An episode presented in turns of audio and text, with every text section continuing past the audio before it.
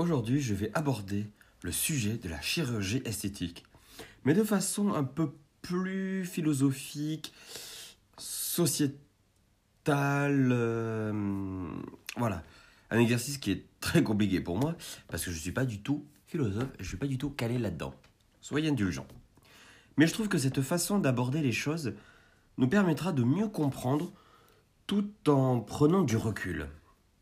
Ne soyons pas trop terre à terre quand même et tentons de comprendre ce qui peut pousser ces hommes, ces femmes vers, cet- acte. Quand on parle de beauté, souvent ce thème-là apparaît. Dans notre société actuelle, la beauté est un critère d'une grande importance. Les adultes refusent de vieillir et les sans, sont sans cesse influencés par les publicités, par les influenceurs, par les réseaux sociaux, etc. La chirurgie esthétique est un phénomène de société, car la personne qui a recours à cette technique le fait pour plaire à son entourage ou à une personne en particulier, pas souvent pour soi-même. Consulter un spécialiste ne fait pas disparaître le problème en soi, mais juste le cacher, mais juste cacher, comment dire, une potentielle souffrance. S'ils consultent, c'est que leur image corporelle ne les satisfait pas. À la base, il existe donc un stress ou une souffrance qui peut nuire à l'estime de soi et fausser les rapports aux autres. Elle jouera donc un rôle et se mettra dans la peau de quelqu'un d'autre qui lui semblera beaucoup plus près pardon, de la soi-disant perfection. L'image idéale de nous est un fantasme qui nous suivra constamment. On s'idéalise tous dans un corps différent, qui pourrait ressembler aux standards de beauté actuels. Bah, une grande taille, au moins de poils, plus de muscles, un visage plus harmonieux ou autre, etc. Les regards d'autrui nous retiennent d'étaler ce fantasme de perfection, mais nous pouvons passer du fantasme à l'acte quand nos imperfections physiques, aussi anormales qu'elles soient, nous paraissent intolérables. Ils nous paraissent ainsi, mais en fait, ce que nous pouvons, ce que nous trouvons intolérable, pardon, c'est de voir qu'une certaine personne est quelque chose que nous n'avons pas. Il est aussi, il peut aussi être intolérable d'avoir à subir les regards des autres posés sur nous lorsque nous manquons d'estime de nous-mêmes. C'est en général ce qui pousse une période, une, pas une période, vous avez compris, une personne à subir une intervention chirurgicale. Il arrive parfois qu'une personne ayant recours à la chirurgie soit victime de dysmorphophobie, c'est-à-dire un trouble mental caractérisé par le fait de voir son corps de façon erronée, rempli de défauts. La personne utilise différents moyens, souvent extrêmes, afin de cacher ou d'améliorer ses défauts.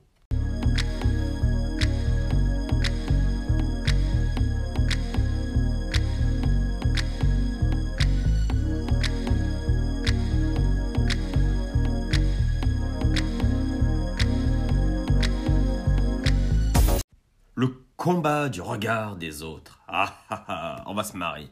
Les parents qui veulent se voir plus jeunes contre les enfants qui veulent voir leurs parents naturels, mais en même temps qui aimeraient quand même voir leur jolie maman avec moins de rides à la sortie de l'école, par exemple.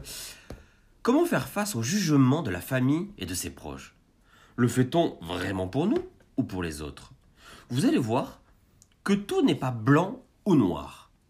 Une légère vague d'hypocrisie va faire son apparition entre les souhaits de la entre patiente et les volontés du conjoint. Lorsque cette personne décide de passer à l'acte, ou qu'elle en discutera avec ses proches, ceux-ci se montreront parfois réfractaires aux modifications physiques. La famille sera très tentée de réagir ainsi, car elle percevra ces modifications physiques comme une distanciation à l'égard du patrimoine familial. Pareillement, les jeunes enfants n'encouragent pas forcément leurs parents à subir une chirurgie esthétique. Ils auront peur de ne plus retrouver leurs vrais parents après l'intervention et iront même jusqu'à ne plus les reconnaître. Il est vrai que cette opération modifie l'image intangible de la mère et qu'elle met en évidence les désirs de la femme. Une femme peut aussi se sentir coupable de vouloir être belle. Par contre, lorsque ses enfants vieillissent, ils souffrent d'avoir une mère vieille à la, sortie de l'école et beaucoup de liftings seront demandés au nom de ses enfants. Dans la plupart des cas, le conjoint trouvera l'intervention de sa partenaire superflue. Il trouvera sa démarche inutile et aura de la difficulté à comprendre pourquoi sa partenaire s'entête à vouloir souffrir alors qu'il la trouve jolie comme elle est, comme elle est. Qu'est-ce qu'on se marre De son côté, la partenaire recevra de nombreux compliments lorsqu'elle annoncera qu'elle va se faire opérer. Tout le monde lui dira qu'elle est belle ainsi, alors que personne ne le... avant lui a fait le moindre compliment. Avant de se lancer dans l'opération, le chirurgien tente toujours de connaître l'origine du problème et surtout l'influence extérieure que les patients ont pu subir. Soit l'opération sauvera un couple en suscitant plus de désir chez son partenaire, soit comme un acte de renaissance. Un des grands problèmes dans notre société, c'est la discrimination à l'embauche, surtout pour les femmes. Il faut savoir que beaucoup de chirurgies sont faites au nom d'un travail qu'il faut trouver ou garder. En effet, certaines demandes sont souvent motivées par la pression du monde du travail. Plusieurs sondages américains ont même établi que les personnes physiquement avantagées par la nature gagneraient entre 5 à 10% de plus que leurs propres collègues. Ce phénomène est dû au fait que les personnes qui ont une belle apparence physique ont une plus grande estime d'eux-mêmes. Entre les deux candidats performants, refait et non refait, chirurgie contre nature, malheureusement, la chirurgie esthétique sera la grande gagnante. Cette société dictate, euh, pas la société dictate, mais dicte plutôt que la réussite passe par la puissance, l'argent et la jeunesse, ce qui engendre l'exploitation consommateurs de beauté qui deviennent des victimes. Il existe tout de même des limites. Pour un chirurgien, tout patient cherchant à ressembler à une image médiatisée qui nierait son propre être ou qui offrirait une, morphologie complètement différente que la sienne sera poliment raccompagné à la porte du cabinet de la consultation.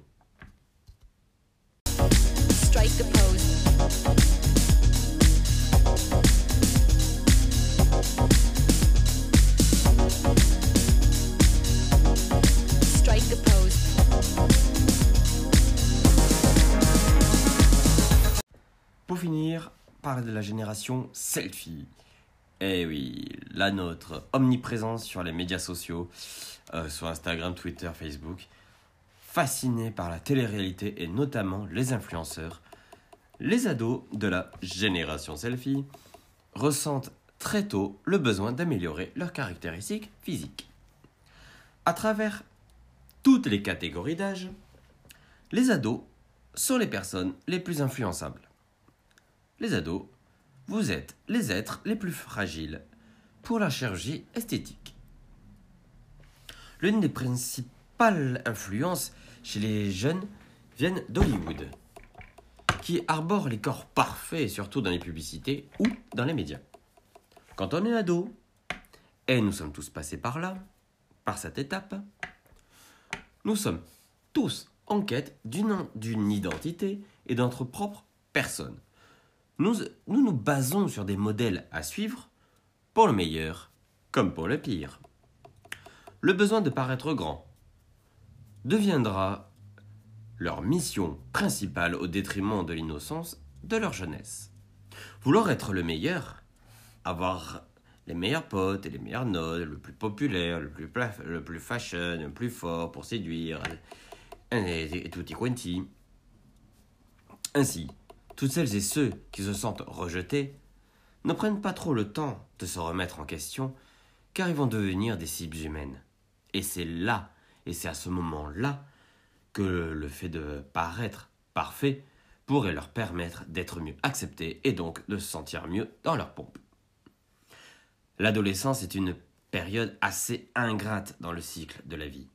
Nous nous cherchons physiquement, sexuellement, scolairement. Nous nous comparons. Nous sommes à deux pas d'être adultes. Nous surfons sur les réseaux sociaux. Nous sommes influencés par ce qui nous entoure sans vraiment prendre de la hauteur sur la situation. Les premiers complexes arrivent, suivis d'harcèlement. Lors de l'adolescence, les corps ne sont pas totalement formés, mais ils sont si pressés de paraître instantanément parfaits qu'ils ont recours à la chirurgie esthétique. Aussi surprenant euh, que cela puisse être, de plus en plus d'adolescents ont recours à la chirurgie esthétique.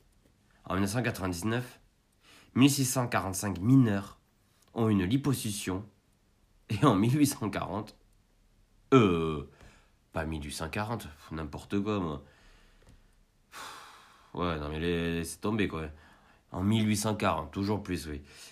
Et 1840 mineurs ont eu une augmentation mammaire. Alors ça c'est ça c'est chiffre de 1999, autant vous dire que en 2023 les chiffres ont largement explosé. Et alors, depuis 2012, je vous en parle même pas de ça. Mais déjà, déjà en 1999, ces chiffres-là étaient déjà très, très, très importants. On ne le répétera jamais assez. Les réseaux sociaux montrent qu'une facette de la vie d'une personne. Attention, certaines informations sont souvent masquées, notamment quand les influenceurs parlent de la chirurgie. On nous montre la partie visible de l'iceberg, jamais les inconvénients. Ces réseaux, de nos jours, sont totalement accaparés par les candidats de, télé-réalité qui banalisent la chirurgie. Ce n'est pas un acte anodin que de se faire gonfler les seins ou refaire le nez. Kay Jenner, Kim Kardashian, Nabila sont devenues des ambassadrices de la chirurgie et assument publiquement et, totalement leur passage répété sur le billard. Entre placement de produits, code promotionnel et live pré-opération euh, avec le chirurgien, les influenceurs se livrent totalement, sans pour autant parler des dangers. C'est ce qu'on appelle aussi une illusion de proximité. Ils vont être proches de nous, grâce à divers moyens, mais en marquant une partie de la réalité. Selon un spécialiste euh, américain d'ailleurs, et un médecin et un chirurgien américain, j'ai plus son nom en tête, pardon, il affirme que, je le cite, ouvrez les guillemets, sans vouloir moraliser le débat et stigmatiser les jeunes patients, il est clair que la médecine esthétique n'arrange rien au problème plus profond de ces jeunes qu'il faut traiter par un travail de fond. Fermez les guillemets, point. On espère vraiment que si le recours à cette méthode, qu'à cette médecine esthétique, continue d'être autant décomplexé, une véritable dépendance, comme une drogue, pourrait, pourrait s'accentuer chez les jeunes patients. Certaines injections ne durent que quelques mois, donc on nous serait tenté d'y replonger.